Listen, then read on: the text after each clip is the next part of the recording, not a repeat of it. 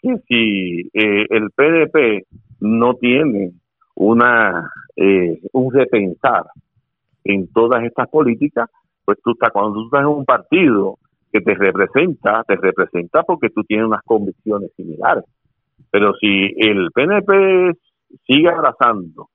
eh, no eh, se, se estructura en cuanto a estas convicciones de vida, pues mira, yo definitivamente porque yo tengo que estar en algo que choca con mis, con mis convicciones de vida. Yo he militado tantos años dentro del partido, pero el partido